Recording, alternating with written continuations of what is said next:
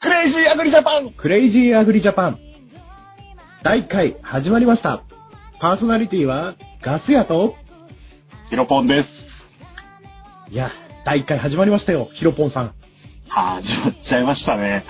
いやいやいや、始まりましたよ。いやー、何、何やろうかね。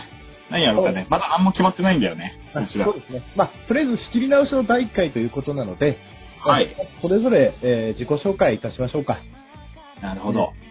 えー私はですね、えー関東の方で花とか野菜を作っている風な農家のガス屋ですこの番組のプロデューサーをやっていますん農家なのガス屋さんなのどっちなのあのーガス屋という、うん、うん、両方です、両方です。いや両方なのガス屋はもう認めるんだ。あ、もう大丈夫です。ガス屋じゃないけど、大体プロパンいじれるんで大丈夫です。 あれ結構 免許とか必要なんじゃなかったっけ確か。あれえーめ免許持ってる風なんで大丈夫です。いや、それ絶対大丈夫じゃないよね。あれ確かガスって確か DIY ダメなんだよね。確かに。確か俺の、あ、ダメなんだやっちゃうみたいいな。いや僕が言ってるガスって、あの、ガスコンロとガスなんで大丈夫です。や、だからガスコンロのガスがダメなんだよ。俺なんで、なんであのコンビナートとかにあるガス想像してんだよ。俺、俺そんなの想像してねあのプロパンとかもまあいじれるけど、免許、あの、やってないです。絶対やってえなよ。いです誰がヒロパンだよ。誰がヒロパンだよ。ヒロパン。 あ、えーっと、ではですね、やばい名前の方の方から自己紹介をお願いします。俺別にやばい名前じゃねえよやばい名前でやってねえんだけどヒロポンですえっ、と私はニュージーランド出身のスーで、えーどこに住んでることにしようかなあのあのマレーヌマを飼育しながら、えー、とトウモロコシを食べていますあの、あ の、な何んでその、なんなんですかまるっきり嘘丸出しでボケようって言うんだけど、なんかあの、嘘、嘘、嘘丸出しみたいな、よくわからない嘘は。いや最近最近ちょっとパッと思い出したのがあのマレーヌはか可愛いなと思って、あの僕結婚してるんですけど、奥さん、奥さん別にそんなクマ好きじゃねえんだけど、俺がクマ割と好きで、で、クマの、あの、リアルなクマね、クマのプーさんとかじゃなくて、で、クマの写真を送りつけてんですよ。で、マレーグマ。マレーグマ可愛いなと思って、あいつ舌長えな。あいつ1メートルぐらいなんですよ、身長。別にこのマレーグマに詳しくなくてもいいんですけどね。はい。さすが、あの、現地人だけあって、あの、詳しいですね。 あの、多分い ない。多分いない。ああの、青森でリンゴを栽培しています。はいよろしくお願いします。お願いします。あ、ところでヒロポンさん、その、うん。まあ、あの、ご自身で可愛いと思ってらっしゃる、その、動物をですね、はい。奥さんの LINE で送った時、奥さんの反応ってどういう風なんですかあの、いや、怖っ、怖っって一言。だいたいクマ、クマ別に、あの、昔タケノコ取りに行ってクマに吠えられたことがあって、はい。あの、知ってるクマって、あの、おっさんの声してるんだよ。おっさんっていうかヤンキーみたいな、ドス聞いた声で、はい。あの、威嚇していくんだよね。あの、うん笹やぶの中からね、おーい、おーいって、ほんとほんと。マジだから、これマジだから。でそれ、みんな、それ、タケノコ取りに行ってた時ですかそう、タケノコ取りに行って、車に戻って、入れようとしたら、なんか、おーい、おーいって聞こえて、なんだろうな。こんな感じですかあそんな感じ、そんな感じ。ええ、タケノコ飛んじゃねえよ、人んちのタケノコみたいな感じです。喋ってんじゃん、喋ってる。いや、おっおっさん、ただ、それ、熊じゃなくて、お熊みたいなおっさんだったって話じゃないんでそれはプーさんだよ。ハチミ、ハチミツ大好きっていうやつね。知ってるあの、熊のプーさん実写化するって知ってるす知らないっすよ、そん な。そんそれ奥さんから LINE 来て、俺が、で、熊の、とりあえず日本にいる熊の種類っていうのをはい LINE で、LINE じゃねえや。あの、インターネットで検索して送ってやったっていう。そうそうそうそうそう。あそういえば、喋る喋んねえよ、熊なんて。そういえばあれですよ、あの、今、熊で、タケノコ取りで熊じゃないですか。広くさんで。俺もありますよ、あの、あの、しょんべんしててイノシシっていう話があります。何そのことわざ見 てるみたいなあの、あの、小学、小学生の時に山とかでこう鬼、鬼ごっこやってたんですよ。小学生の時、はい。で、高校生じゃん。そうです。で、山の中に砂防ダムってわかりますかねあの、何何何何砂防ダム。あ砂防ダム。多忙だ、まあ、わかるわかるわかコンる。クリートの。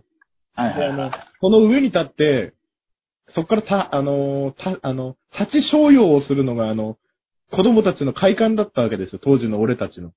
高いところから。それで快感を、何、ドーパミンとかセロトニンと かそうそうです。分泌してんでしょやべえやつじそうそう。で、で、あの、で、俺あの、み、みんな、みんなそのダムの下の方に行ったんですよ。で、ゃん。俺上かあら、降りて、降りて下でやってたってこと友達たちは。そうです、そうです。で、俺はそはの、その上から堂々とですね、立ち商用をこうかましてやろうと思ってですね、上に登ったんですよ。はいはいはで、ズボン脱いだらですね、横でガサガサ音がするんですよ。ヤブい。のは方。いはい。はいだかはいはいら、。誰かが俺のことを驚かして、あの、ね、ダムからこう、ほら、よく押し合いとかやるじゃないですか、子供ってあーね、小学生特有のね。だから俺が、おい、分かってんだよって言ったらですね、イノシシだったんですよね。本当に。めっちゃ怖いや、もうすごい怖いですよ。みんな、あの、俺なんかあれですよ。あの、ズボンなんか、あの、上に上げる前に逃げましたよ。何それ、どういう感じマサルさんで出てく る。すごいマサルさんで出てくる。あの、そうです。あんな感じで逃げる。もう、もうピューそっんてな感じで、ピューって感じでそすんなねに。逃げれねえよ、それ。いや、でも、あれ、やイノシシってどんな風になるか知ってますいや、俺のところね、あんまりイノシシって出ないんだよね。ああ。本うん。全然、ほんと、一回も見たことない。生のイノシシ。当ですか。うん。イノシシの鳴き方はですね、こんな感じなんですよ。おい、タケノコ飛んじゃねえ。おい それさっきのクマだろ。しかも喋ってねえんだよ、クマ。いや、クマを出してくんな。特、友情出演させんなよ。 あの、イノシシはですね、豚と一緒でブヒブヒです。いや、お前さ、あの、豚ブヒブヒって言うけど、お前本当に農家やってんの農家、農家だとわかるけど、豚ブヒブヒなんて言わねえよ。あじゃあ、ブブブー、ブブブーみたいな感じですね。なんでそんな、なんでそんななのなんでそんな、なんでそんな、なん、なんとも言えない。何にも例えられない。いやいや、僕は一般リスナーの人にですね、わかりやすいように伝えてるわけですよ。いやいやいや、あー豚そんな泣きもしねえよ。お前そういう嘘情報だよ。まあ、嘘情報どちらかというと俺の方が流してんだけ どね。あの、豚は、豚は、なんだろう、ズゴーってなってる。ごめん、ごめん、うまく説明できないけど、ズゴーって言ってるの。だから一般リスナーにそれじゃと伝わらないでしょだからあれ今日俺、今日俺調子悪いかもしれない。だってさっきの熊のとこ、さっきの熊で使い切ってるじゃないですか。ずっとまで使い切ったかもしれ ない。動物の全然降りてこない。いや、俺のお母さんの実家が養豚やってて、はいはいはい。昔はあの、おじいちゃんそこに住んでて、俺、おじいちゃんにお年玉もらいに行くとき、その養豚場行ってんのね。はいはい。あ、おじいちゃん来たよって言うんだけど、あの、全然、あの、豚の声でね、全然届かないんだよね。ああ、わかりますわかりま何頭もあるからうん、おじいちゃんどこにいるのかわかんねえし、くせえし、す。うんうんで、もう、そういう、そういう記憶なんだよね。で、その時、あの、豚舎の中、こう歩くと、すこう豚がね、餌くれ、餌くれ、みたいな、言わないようん言わないよ餌くれ、みたいな感じで、泣いてんのね。おいうんそれがズゴーってもう、台風の音みたいな、あわかりますわか風りまの音みたいな感じだよねうん。あす。で、あれですね。おじいちゃん側からしてみれば、あの、うんなんだ、豚があれだな、お年玉くれって言ってきてるんだけど、わしもボケたかな、みたいな感じで。ーあのね、僕は昔ガリガリだったから全然違うんだよ。あの、今の俺の豚ベースで考えないでくれ。すげえな。そんな豚と孫を間違えるようなおじいちゃん。おじいちゃんやめて僕出荷するんじゃないよって。どうな、どうな、どうな。いやいや、孫の捨てんじゃん。孫の捨てんじちなみにパンダってどうなるか知ってますかゃん。何何泣くのパンダ泣きますよ。おい、俺の山で何やってんだじゃないの。いや、違いますよ。ちゃんと可愛く、あれですよ。みー、みゃーみゃーみーって泣くんですよ。 なんか混ざってんだけ ど。なんか混ざってんだけど、偶天目も混ざってんだけど。ちなちなみに俺聞いたことないんですけど、なんで知ってるかっていうとですね、はい、絶対分かってねえじゃん。なに一応、一応聞くよ。一応聞くあよ。なんの、で。小学校の頃の連絡帳の後ろでムツゴロウさんが言ってました。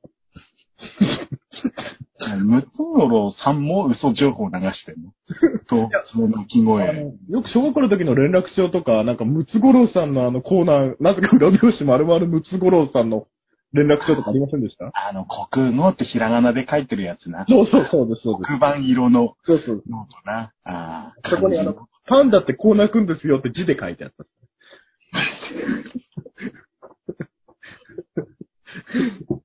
えー、パンダ絶対クマだよな。あ、あのーあれですよ、確か、毎年のパンダに何人か呼ばれてますね。うん待って、ノパンダって 何ノパンダっていいの野生のパンダじゃねえんだ。野良、野良パンダとかってこと野良パンダ、野良パンダ。野良パンダな。ま、野良パンダに毎年殺されてるみたいです、何人かね。おやー、怖えなだって、考えてみるとあれですよ、あの、竹とか笹とかの硬いやつ噛み砕いて食ってんですからね。まあな。あれ、でも、あれちょっと違うんだよね。笹を消化できる唯一の動物みたいな感じじゃなかったっけ、あ、そうです、そうでああ、そんな感じだよね。はい。クマは食えねえのかす。ちなみに、な。うんワカメは日本人でしか、えー分解できないんですよ。あれ、ワカメだっけ海苔じゃなかったあ、ワカメか。海苔海です。藻海苔です。海苔お前、今嘘、情報流しそうとしでたなも、海苔ってワカメからじゃないですか。あ、違う、海苔は海苔だ。あ、今のカットしよお前卑怯だよ。それそれは卑怯だよ。お前どんだけ嘘情報なんだよ。わかめ、あわでもかめは。う。でも確かに、確かにあれなんですね、腸が、器官が、日本人はやっぱ海藻を消化できるように特化してるんですって、やっぱり。いや、そうみたいよね。うん。だうん。あから肉とかはあまりね、やっぱ草食なんでしょうね、日本人ね。あ、まあ、そうなのかね。うん。いや、肉、肉もまあ、まあまあ消化できんじゃねえの、ちゃんと。できないのいや、できると思いますけど、あなんで日本人が胴長かっていうと、なんかあの腸が長いんですかね。ああ、そうそう、それ俺も聞いたことある。で、俺俺は多分この2000、ちょうどあの、聖徳太子の頃に仏教が入ってきて、うん。山間部の人ではあまりに肉食って文化がなくなったんですよね。日本人。え、そうなのあまり肉食って文化がなくなっちゃったんですよね。へえ。いや、その、マタギとか、その、そういう一部の漁師の人とかは肉食うんですけど、うん。普通の農村だと、まあ、たまに主食ったかもしれない。ほとんど、あの、野菜と、米と、いえ山菜みたいなもんですかああ。だからあまり日本って肉料理ってそんな、明治になるまでそんな日本の肉料理ってないんですよね。明治までないの明明治ぐらいから牛食い始めたんですよね。え、何め、じゃあ明治ぐらいからもう牛丼とかあったのかね。あ、多分それぐらいですよね、確か。明治ぐらいから。すすげえな。き焼きとか食べ始めたのは幕末ぐらいじゃないですか。す外き国。焼き。すき焼き。あき。すき焼き。あ、え確かそ、だ確か言われてみると日本で肉料理って言われると、その、最近和牛はブームですけど、えうん。ないですよね、その、いや昔肉じゃが。肉じゃが。肉じゃがって、だから、 肉じゃがって、何何何何聞いてやるよ。なんだよ。煮込み料理っていうのは、うん。あかまどではで、なかなか大変ですよ、火を起こすの。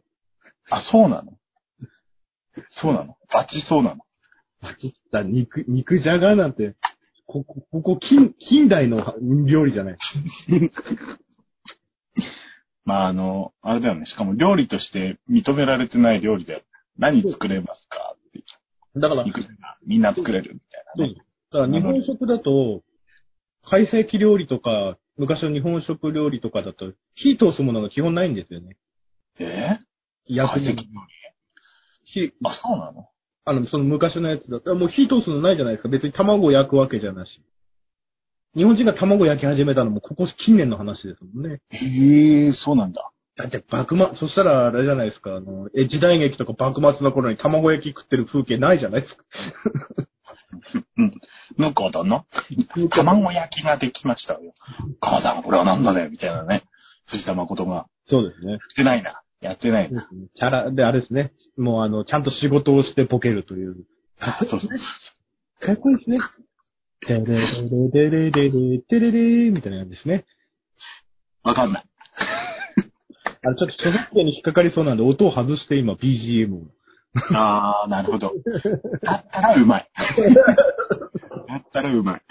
いやー、いやーなるほどねそうで。いやー、食ね、食って変わってくるからね、これからもどんどん変わるんだろうね。今あれですよね。何でしたっけん簡単、簡単料理、なんて言ったんですか名前忘れちゃったんですけど、もう何ですかあの、電子レンジだけでできる、お手が、んなんだろう、料理みたいなのが流行ってるんですよね。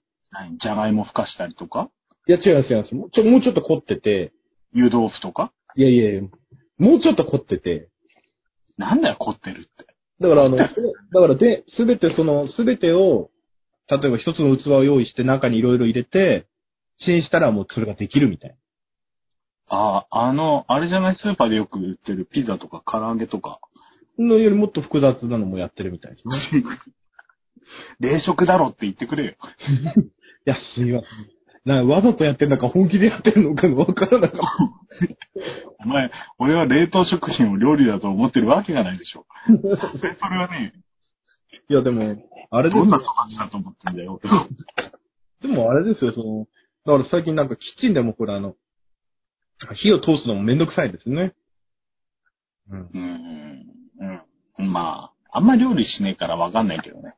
で、料理する料理するのガスや。料理しますよ。何作るのオムライスとか、え結構、意外と、もともと、もともと4年間居酒屋やってましたからね。ああ、そういう経歴の持ち主だったね。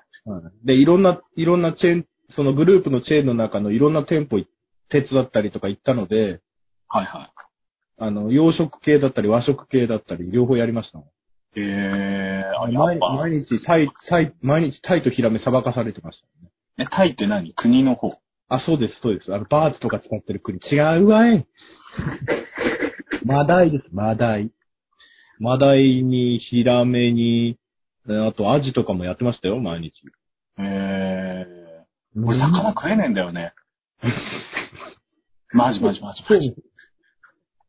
でも毎日、その、洋食系の居酒屋だと、うん。魚とかもなんていうんですか、もうアジのひら、あの、ホッケぐらいしかないんですけど、和食系の居酒屋の刺身は本気であの、ちょっとこだわりがあるとですね、さか、あの、普通はあの、加工された状態でチェーンには来るんですけど、あ、そうなんだ。はい。あの例えばあの、マグロだったら、あの、四角いブロックになってきたりするんですけど、マグロ。マグロ。 渡りチェピ、渡り、渡りピーさんですね。いやいやうん別にそこはいいと思 って。もうマグロって言ってる時点でもう、別しかいねえよ。マグロ、ご期待ください。な、あんていうか、で、ヒロポンさん、ヒロポンさん、うんさっきからあのー藤田誠とかとか渡哲也のやってるやつなんかもう、なんか30年、まあ最初藤田誠で30年ぐらい前でしょ、あの番組やってたのね。まあな、でもね、青森ってね、あの、チャンネル数少ないから、あの、3時、2時3時とかってそういうのしか入ってこないんだよね。昼のドラマ枠みたいなのでね。いや、だって渡哲也のやつってだいぶ古いっすよね、あれね。まあ、そういう、まあ、でもほら、 10年ぐらい言うじゃん。あたり哲也のやつはさ、もう言うじ ゃん。言うじゃん、真似するじゃん。それに、モノマネに古いもん、あの、流行りもないよ、そんな。あの、あの青森だけまだ NHK の朝ドラも古そうですね。そうそう、あの、アグリとかやってるあぐアグリとか、走らんかとかやってるかもしれな い。もう、それ小学校の時のやつだからね。あ、桜とかやってんじゃないですか。だから超懐かしいな。桜、桜、超感動しましたよ、俺あれ。ああ、ほんと、俺、アグ、アグリが一番好きだ。俺、どんな話してんだよ、お前誰もついてこれねえよ。おめえも、おめえもそこまでアグリとかついてこれねえだろ。いや、俺アグリも、俺わかりました、アグリ。おい知ってんのアグリ。ギリギリ知ってますよ。ああ。いやー、懐まかあ、しいでな。、も、ヒロポンさんはね、おしんが、おしん世代でしょうからね。いや、おめえ、誰と話してんのあれおめえ、俺、奥さん俺が、俺がおしん世代でヒロポンって言ったらガチでやばい人になるからやめてあの、薬局でヒロポン売ってた時代ですよね。あーそうそうそうそうそう。やめてほしい。奥さんにヒロポンって呼ばれてるからヒロポンであって、はい。あその時代に生まれて、なんかそういう薬中みたい なやつだ。やめてください。あの、扱いを。ね。あれですもんね、仁義なき戦いの現役世代ですもんね。いやだからだから、そういうんじゃないんだって。そういうんじゃないんで。はい。勘弁してください。あ、わかります。いや、でも懐かしいですね、アグリとか、桜とか。ね、なんか、うちのおじいちゃん朝4時半から仕事して、8時前に帰ってきて、うち、B、BS 一応み撮ってるんだけど、7時半からね、昔から、あの、入るんだよね。だから。あ、じゃあ、タタイガ、タイガ見てました、タイガ。タイガはね、俺あのーあれだ。あの、あいつあいつ、秀吉。ああ、竹中直人の。竹中直人の秀吉見てたね。ああ、やっぱ、あれでも、あれのお母さん役も良かったんですよ。お母さん役って誰だあれですよ、日本昔話の声やってる、えー、ああ、市原悦子。あ、いじゃあ、おっかー、おっかーっていうやつな。日吉やーってやってる。ってやつな。そうですうんね最近、竹中直人また秀吉でやってたんですよね、真田丸。あ、あ、そうなんだ真田丸は小日向さんの、その前だ。えーっと、何でしたっけ。えーっと、あいい、いい、直虎直虎でやってたのかな直虎また竹中直人秀吉やってたんですよね。えー、俺あの時代劇の知識って花の刑事でしか得てないんだよね。俺それ以外全然わかんなくてさ。はいはい。歴史もの全然、そんな興味ないんだよ。三国志とかもダメなんだよね。え、我三々、国無我双々とかヒやロっヒてロたよ。ポンさんの世代もプレステ2やってましたよね。ププレレスステテ2。 2の時にはもうゲーム興味なくて、全然、あの、友達ん家に行っても、なんだろう、64のスマブラしか、あは高校生なのに、あの、スマブラしかやってなかった気がする。あいやー、でも結構、その、俺なんかあの学校の図書館って、あ、はいはい。基本漫画禁止じゃないですか。あれ、三国志とかなかったそう、あったっす。で、三国志と手塚治虫だけはなぜか OK な雰囲気だったんですよね。あ、俺、中学校の時、あの、シュート見とくの漫画は、クラスにあったね。なんで新徳の漫画がクラ スにわかんない先生料理好きなのかなと思うんだけど、音楽の先生だし、そんな料理のイメージない先あー生。でそんな、なんでこれ置いてんだろうって思って。で学校の中で三国志取り合いになりませんでしたもいやー、だから俺、そんな三国志ハマんなかった感じだったから。うあの、とあの、我々我々にとっては図書館戦争で、三お国志ってこう、面白くて、一度読み始めるともう止まんないんですよ、漫画が。ー。へー。なんだっけ、何巻あったか忘れて、60巻、70巻ぐらい平気であるんですよ。あで、大体、その同じ時期に読み始めるのが複数人出てくるんですよ。ー。はいはいはいはい。で、図書館行って10冊ぐらいこう、丸ごと借りてくるんですよね。あ、鬼だね。鬼なんです。だけど、1日か2日あると読んじゃうんですよ。もう、続き読みたくてしょうがなくて。あー岡山光輝の三国志が。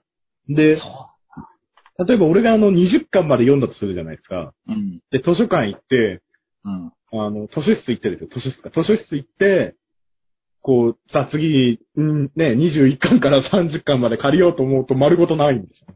はいはいはい はい。それより先に書いてるからね。で、俺より先に行ってるやつが読んでるなと。いやー、図書館、図書館なんてそんな行かなかったもんな。え、俺なんか図書委員会から毎年表彰されてましたよ。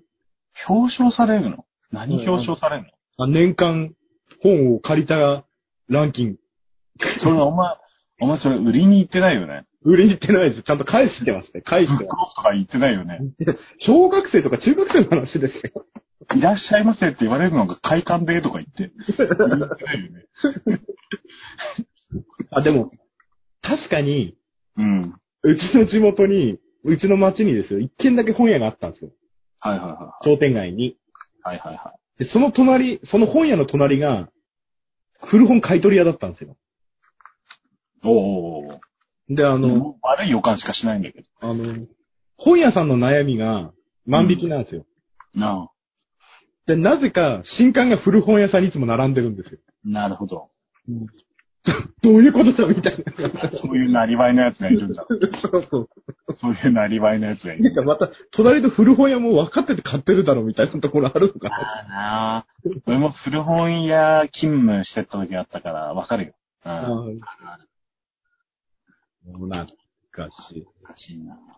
いや、でも、あれですね。あの頃は一番楽しかったなえーそうあの、よく言うじゃん、あの頃楽しかったなとかって。俺一番今楽しいけどね。あ、本当ですか一番楽しいよ。一番楽しい。毎年楽しくなっていく。あーなぜなら俺の名前はヒロポンだからって言うわけじゃないけ ど、あのダメだよ、俺んちに警察来ちゃうよ、そんなのいや、俺はもうなんかもう20代前半が一番楽しい思い出がいっぱいで、なんかい今29なんですけど、年々、年々悪化してますね。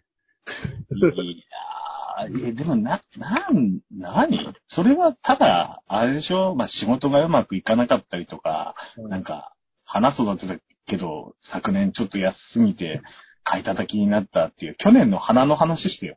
去年の花の話。俺結構、うわーってドン引きするけど、はい。すげえ、なんだろうな、笑えないけど、農業のリアルな、面白くはねえし、なんだろうな、そういう話だと思うから、ちょっとしてまあよ。、まあ簡単にかいつまんで話しますと、うんまあ小菊、小菊、まあ菊の相場なんですよね。はいはいはいはい。まあ、まあ、ホームセンターの入り口とかに今並んでるようなちっちゃい菊の花の花束用の。はいはい。でですね、 大体あの、ほえーっと、本州、関東とかは大体、まあ5月下旬から霜が降る11月までが大体路地とかハウスで作るんですが、あ結構長いね。はいその間の期間、それ以外の寒い時期は全部沖縄がになってるんですよ。ああ。冬の半年間は全量、まあ見たら沖縄産だと思ってください。うんうんうん。まあスプレーマムっていうマレーシアとか東南アジアで今すごい高価なお花も入ってますけど、うん。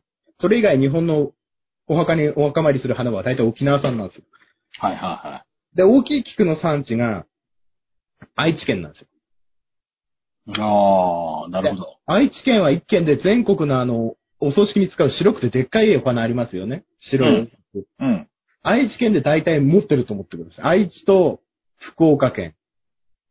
え、そうなのはい。周年で愛知県がもうすごいやってますから。周年ね。で、まあ愛知県はその白いやつでもうすごい全国を制覇してるんですよ。うん。で、あの、今年の、大体、なんでこう、うちらが、ほ関俺関東なんですけど、6月から出すかと言いますと、うん。沖縄が暑くてもう作れなくなるんですよ。ああ、 6月ぐらいになる続てね。そういうこともあるよね。ああ。で沖縄から船で運んでくるんですけど、特はいは殊で冷蔵して、真空で予冷かけて。へえ。まあ、物火っていうそのお彼岸とか、お盆の時期うに当たるところは、その、うん飛行機、チャーターで、いや飛行機の貨物便で送ってくるんですけど、ああ、ほうほうほやっぱ日持ちはちょっと悪いんですよね。沖縄から運んでくるので。うああ、そうなんだ。はい。でも、みんなお墓参りしたら終わりなので、そんなにうん、その、寿命は求められてないのかなと。うんうんうんうん。で、それがですね、なんと、ろうん6月に入っ、私たちができる6月に入っても、相場が上がらないんですよ。ほで、市場には、沖縄産が出てると。う。うなんんでだろうみたいうんな。で、沖縄の方に行って、聞いたらですね、うん。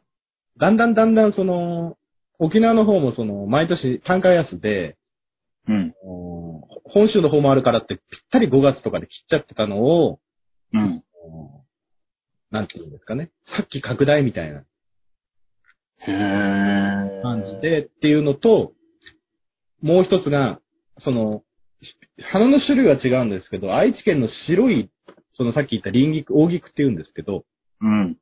あれがめちゃんこ溢れてたんですよ。安くて安くて。んなんであ要は、売れるから作ってる人が多いってこといやいやいや、あの、売れると思って、あの、えっとね、ハウスものうん。収穫時期がずれて被ったんですよ。大体6あで、量が溢れてですね、ー路地物が追いついちゃ、追いついちゃったから、追いついちゃった、追いついちゃった。ハウスが遅れて、みたいな。で、6月ってそんなに、おお盆、あ、違う、お墓参り行くお花ってそんなに需要ないじゃないですか。そうだね。で何もないしね。休みとかも。で、市場に行くと沖縄は出てるわ、愛知のその白い大菊は出てるわ、であ本州の菊はみんな出てきちゃって、暖かくなったんでね。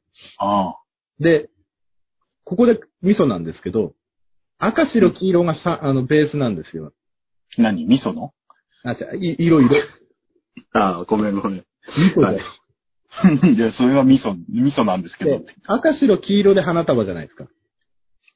で、例えば、例えばお墓参り行くお花をヒロポンさんが買うときに、はいはいはい。小さい小菊の花の束が3色で赤白黄色でまあ、 2本2本1本ぐらいで5本入ってるとするじゃないですか。はいはい。それで300円の花束と、白い大きい菊が1本白で入ってて、ちちっちゃい小菊が赤2本、黄色2本で入ってる花束ではどっち買いますかええもう一回。 もう一回。もう一回、俺、髪にかかえないそれわかんない。え結局、まあ、小菊の花束ってわかりますお墓参り行くとき。え、わかるよわかるわかる。赤、白、黄色の。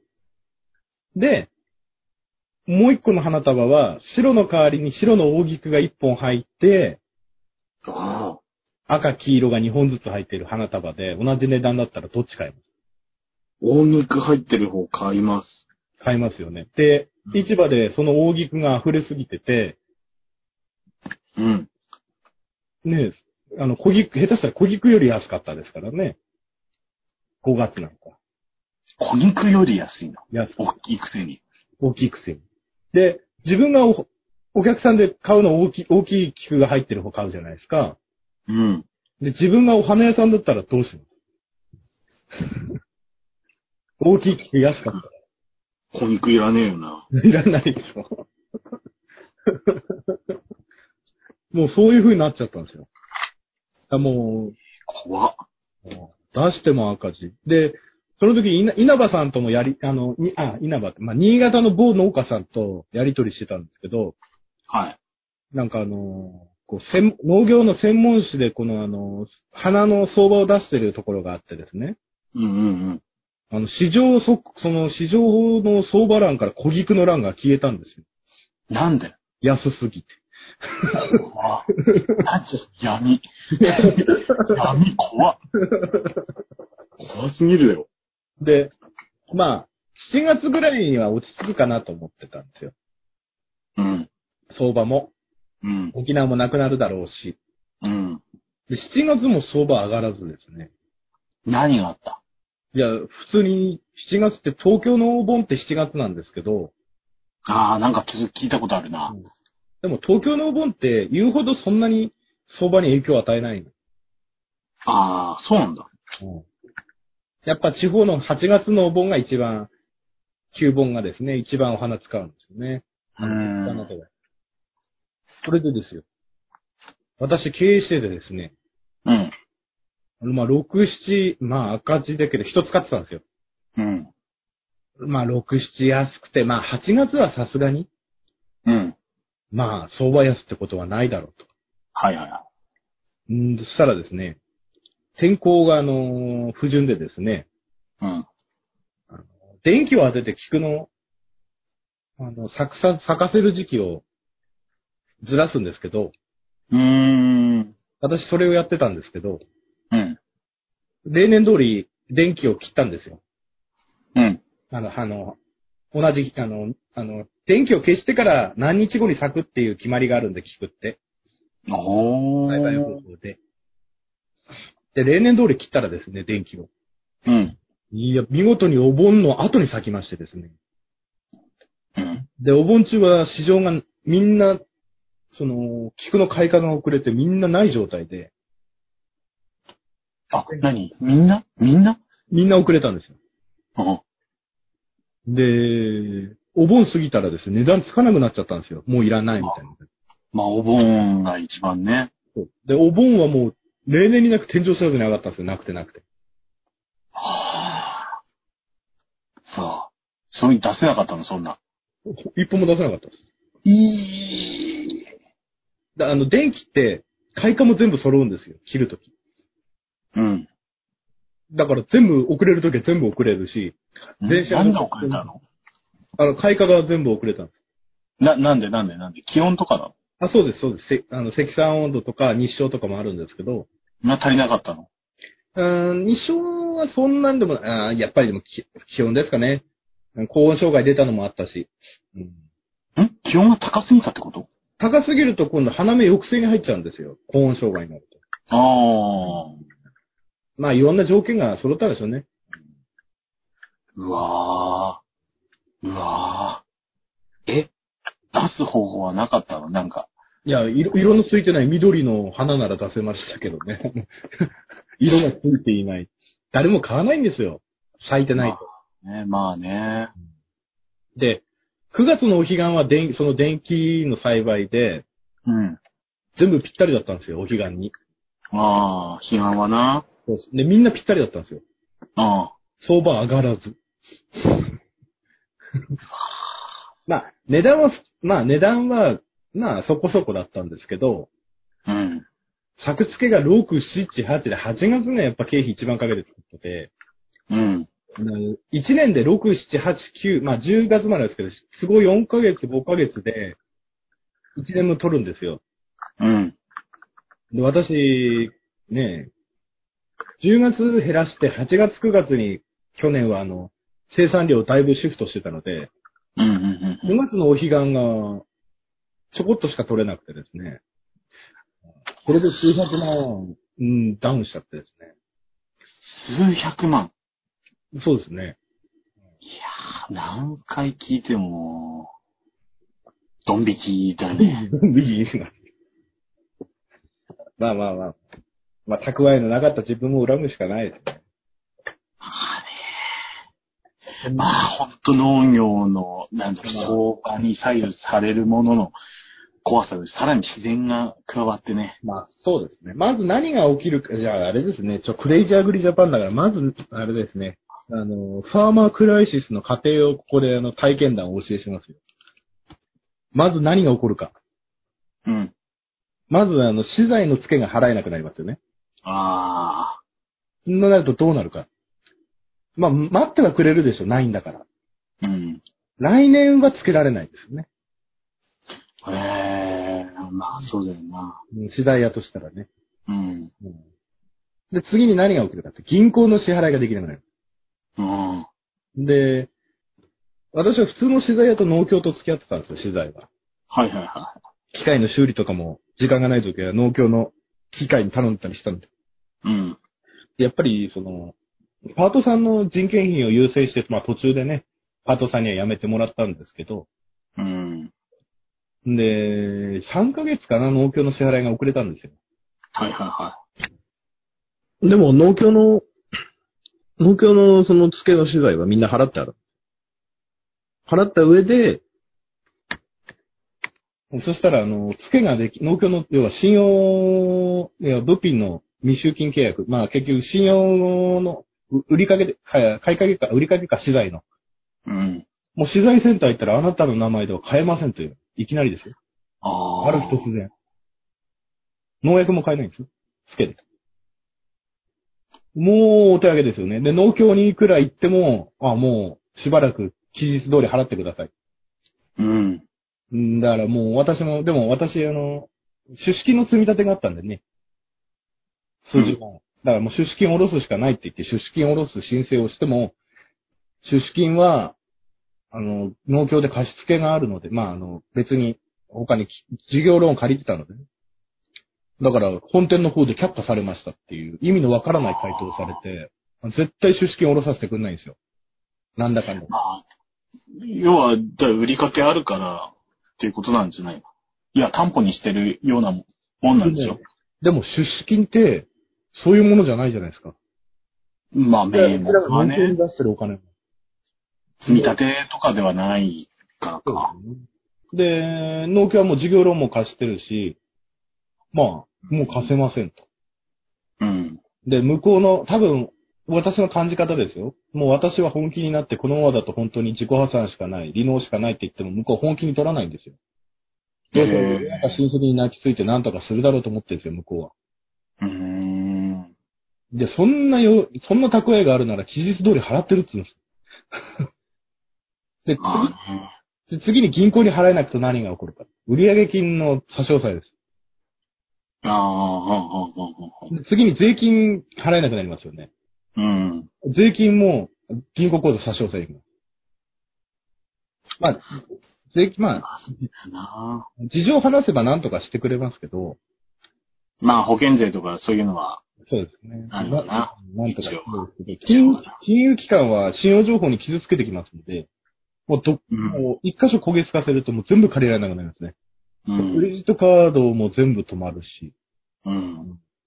これがあの、ファーマークライシスの体験なんです。もう第1回から重いけ ど、なんだろうな。あの、失敗するとそうなるよっていうのね。そうですね。で、なかなか失敗しないとわかんないからね。そううでん。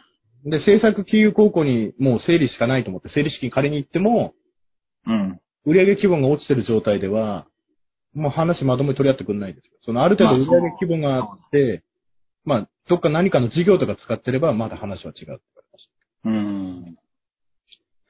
た。そう、これがあの、農家のクライシスの始まこの工程ですね。うん。で、私はあの、今どうやって野菜やってるかというとですね、うん。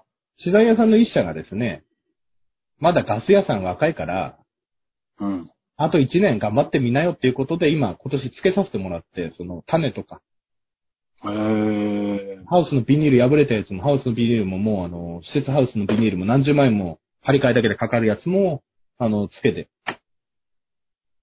ありがたいね。ありがたいですね。あれなかったら本当に私あれですよね。今頃この世にいないか別の仕事して ましたね。いや、別の仕事してください。やさあ、どうから別の仕事してくだあさで、い。ファーマークライシスその2。別の仕事ができない。例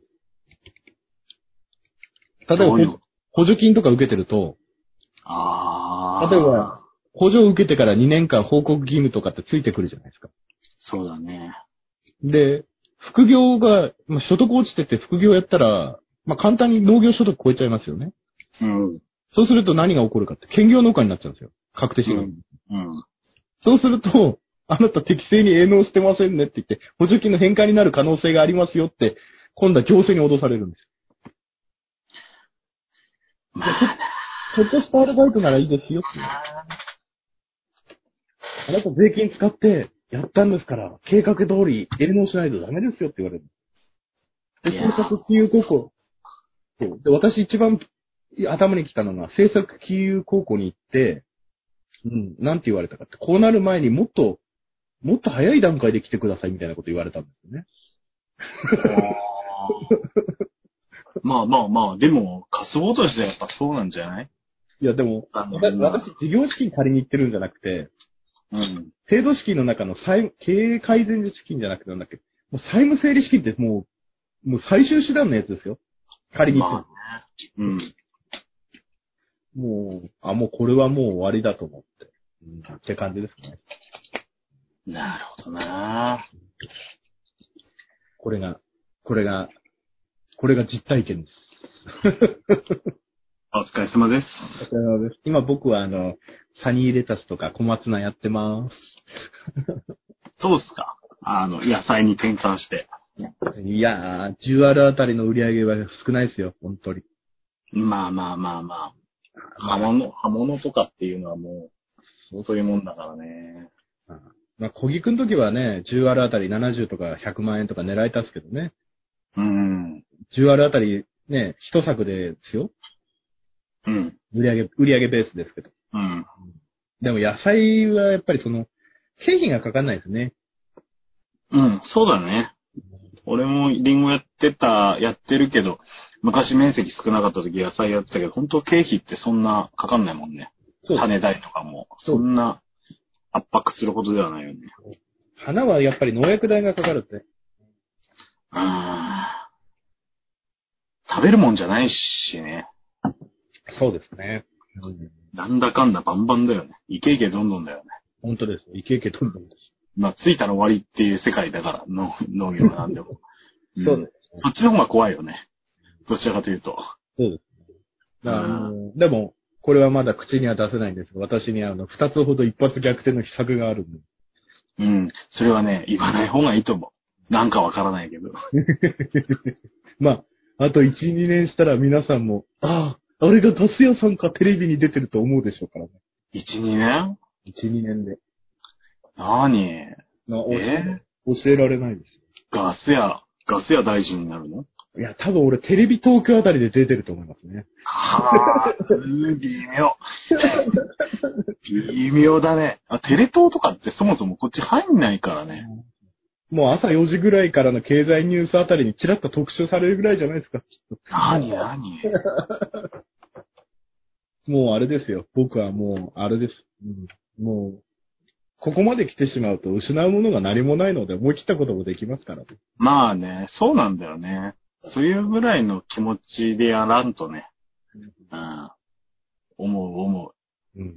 いや、今にわかりますよ。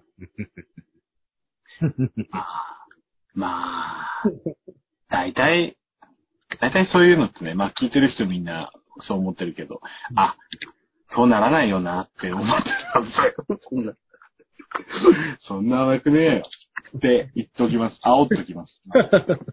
まあで今もは煽っときます。ね、皆さんもでもですね、まあ今回まあ一発逆転の企画は置いといててもですね、うん。やっぱりその、まあ、なってみないとできない危機なので、うん。こういう風にだけはなってはいけないですね。でも、これからの農家が一番いいなと思うのが、やはり農水もちゃんと収入保険制度を、だ、そうだね。うん。本当にそれがあれば、ね、うん。良かったわけじゃん。いや、そういうのね、ね、ダイナミックな、なんだろう、栽培だったりっていうのをサポートする制度だと思うから、うん。うん。まあ、ね。だから私にとってはあと1年あの制度が早ければなっていう後悔しかないですけど。まあ、そうだろいや、もうあれですよ。うんだけどまあ、もう俺と同じ経験をするっていうのが後の世代にないっていうことが一番の救いですかね。う。うん。多分、一時期こういう農家いっぱいいたと思うんですよ。やっぱりその米がや極端に安くなったりとか、うん。ね、何か品品目が豊作貧乏みたいになったりとか、うん、何も、その、なかなかそういう花なんか共済に入れないですからね、その、あの、価格を、その売上保証とか、その、災害保証みたいなやつないんですよ。ああ。果樹は結構あるんですよね。園芸、園芸うーでも。ん、まあ、ううんまあまあまあ、共済でなんとか。うん。梨とか家。事共済か。家事共済だな。うん。なので、やっぱりそういうのも、うん。やっぱりなかったのがそういうのが収入保険になるので、うん。皆さんもあの収入保険はあの積み立てといた方がいいですよ。いやー、そうだね。私も収納して5年間は増収増益できて、うん。そういうこと全然考えてなかったですからね。もう銀行は、ね、声かければすぐい金貸してくれる。もう、なんて言ったらいいですかね。もう、ちょっとしたあの天狗になったとこもありました、確かに。うん。あーでも、まあ、生きてるだけで御の字かなとは思ってるので。うん。まあ、そうだよ。もう、ほんとほんと。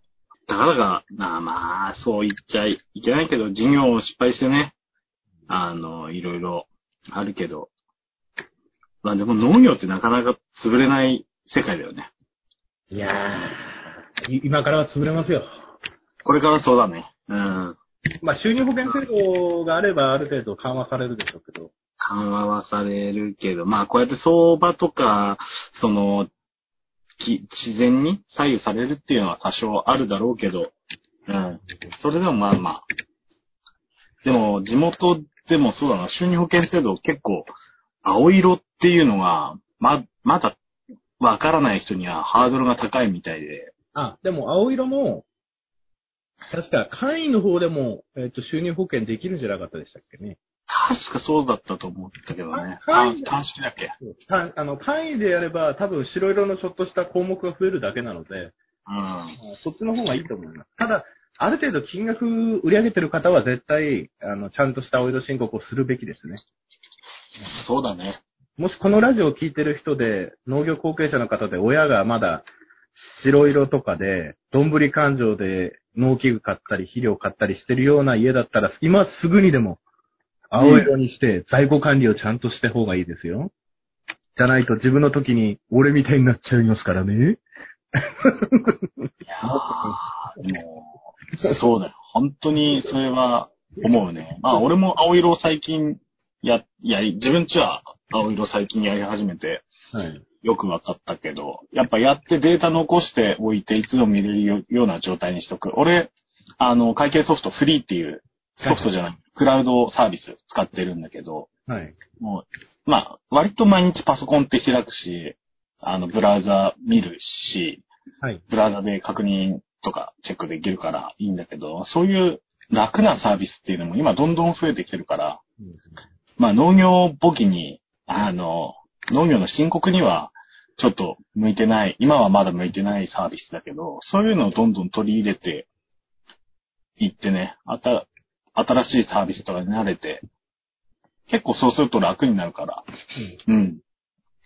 そういうのはどんどんやった方がいいと思う。ネットバンキングとかもね、そうです自分の通帳の中身見れたり、送金とかもスマホ1台でできたりしちゃうから、うん。うん、やり方わかんないっていう人は調べりゃ結構出るから、うん。そういうの見てね、うん、自分が何知らないか知らないっていうのがまずでかいと思うから、そうですね。ねえ、そういうのあるからね。そうです。やっぱり、あうんそう。で、もし新規参入の方であれば、うん。やはりあれですね、うん。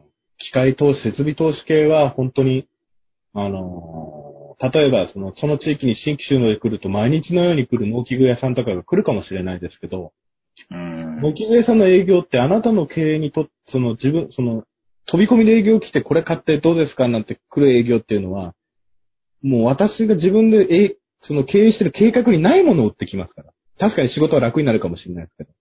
うん。そこと自分が何年でそれを、その、売り上げで、100万円売り上げあって100万円の機械買っちゃったら、絶対焼却できないんですよ。うん。新規収納したから全部揃えようなんて思ったら、もう絶対農家の利益率から言ったら無理です。うん。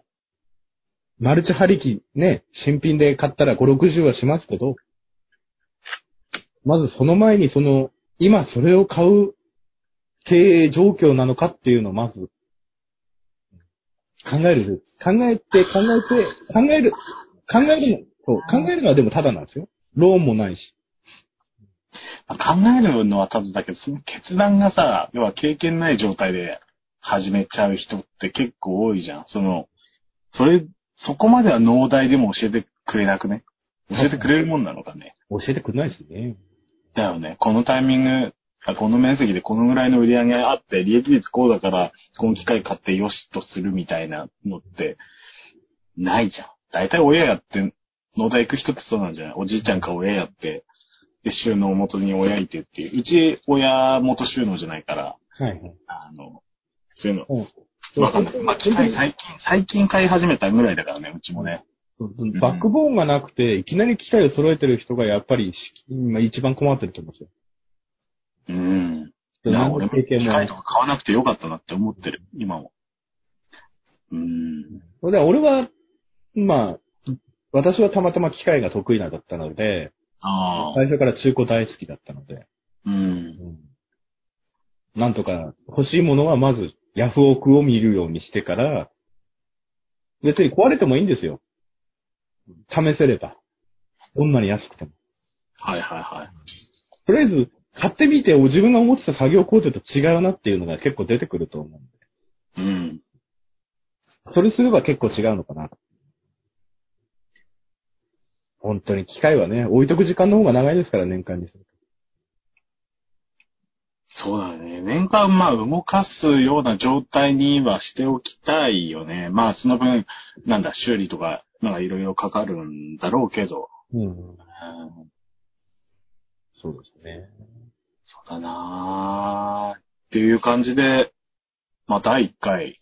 あなあ、んかなんか暗い最話後、、暗い最話。後真面目な話になっちゃって。ななんか、これ放送して大丈夫、これ放送して大丈夫なんですか最初、最初のあの、熊のモノマネとか三国志の話とか。いつの間にこんな話になった後で聞き聞き返さないとね、何がどうなってこんな話になっちゃったのか。 いや、あれですよ。ひヒロポンさんが聞きたいって言うから。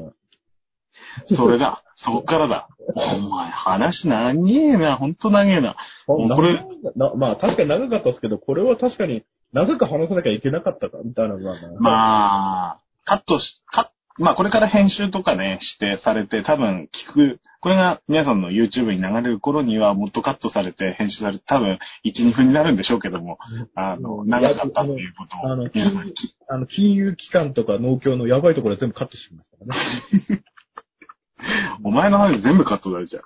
そうですね。あの、ファあの、あれですよ。あの、農家が、農家が、農家が潰れるとき、第1話みたいな。あの、いや、なんだろうな。ハッピーエンドで終わらないラジオドラマはやめてくれ。ストーン、あの、ストーリーテラーみたいな感じにしておきますから。昔やってたアニメの。やべえ、あった、あったな。それ懐かしいな。あの、おばあさんがなんか売るやつでしょ。そうです。あの、一度買ったものは返せないのでございます、みたいな感じで週刊ストリートだっけす。週刊ストーリーテラーホラーストーリーテラーとかじゃないえ、そんな名前だっけそうそうそう。ちスょトっとー後でリ調ーテべラーてってその名前じゃなかったですいやー、まあ、第1回、こんな感じになっちゃいましたけど、かあ、いかがでしたでしょうか。まあ、こんな感じですね。エンディングトークに入りますか、そろそろ。いやー、エンディングトークって、 ね別に、まあ、そんな、そんな、そんなする必要あるのかね。いや、でも、あれですよ。やっぱ一応最後はね、オープニングと最後は締めとかないと、やっぱり。あ、そうですか。はい。やっぱさ、ほら、最初と最後でこう、なんていうんですか、あの、習慣づけしてもらわないと、これ聞いて安心するみたいなるほど。あの、今まで真面目なままこう終わっちゃって、あれこれなんか、真面目なラジオなのかなみたいな感じで終わるより、まあ、こんな、最後、だらけた感じでね、な。はい。終わって。じゃあ何、今日何で締めればいいのかな熊で締める。く も、いや、熊で。いや、いや、いや、パンダじゃない、ノパンダじゃないですか。ノパンダ。ノパンダ、ノパンダでどうやって締めればいいんだよ。だってそいつ人食うんだろ、これ。人食うっていうか、まあ他に何か人やっつけるんだろ。まあ、人を襲ってる感じですよ。やばいよ。やばいよ。もうだって俺別にノパンダってか、ノパンダ見たことねえから。上野動物公園行かなかったんですかいや、上の割と使うんだけど、上の動物園に一回も行かなかったね。マジですかうん。な、な、なんだろう、ササイってハイエースぐらいでかいんでしょあ、あのー結構、あれですよ、でも、と遠くからしか見れないんで、大きさが実感できないです、あれね。あ、そうなんだ。一回でも見たら、さえ見たかったな。まあ、じゃあ、ど、何、どうやって締めればいいのこれ。どうやってしますかね。では、えー、よもふ、あ、これ、これをいつも決め台詞にしますか。でなるほは、ど。では、夜も更けてまいりましたので、これ聞いてる人いるかもしれないよ。では、あーあーでは、夜も更けてまいりましたので、明日、えー、プールの演奏濃度を測りに行かなきゃいけないらしいので、いや、俺そんな、そんな子供が憧れない仕事をして ないよ。明日は朝早くから草刈りします。あ、本当ですかはい。夜も更けてまいりましたので、明日、盛りだそうなので、はい。じゃあ、あの、あの、タケノコ取りの時に出会った、熊のモノマネをしながら、今日 は、さよならをしたいと思います。はい。自分で振ったけど、なんだろう。いや、難しいね。やります。じゃあ、竹のことりの時にあった熊で締めたいと思います。おーい、おーい、もうそろそろ寝るぜ、終わるぜ。だから熊喋んねえんだっていうの。じゃあ、ありがとうございました。ありがとうございました。では、えークレイジーアグリジャパン、えー第1回、来週も、また来週も聞いてくださいね。See you next week. Goodbye.